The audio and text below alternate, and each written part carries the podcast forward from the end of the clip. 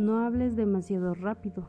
No te precipites en tu decisión cuando te comprometas delante de Dios, porque Dios está en el cielo y tú en la tierra. No te comprometas demasiado. Si estás muy preocupado, te pones a soñar. Si prometes demasiado, dirás lo que no conviene.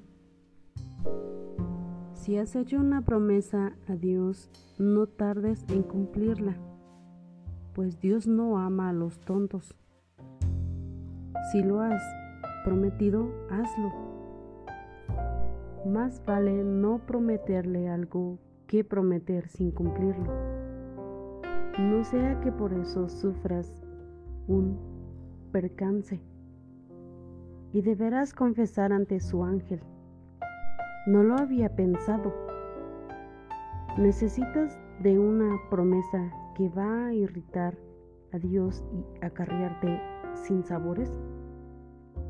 Los soñadores se comprometen a cada momento sin pensar, pero tú teme a Dios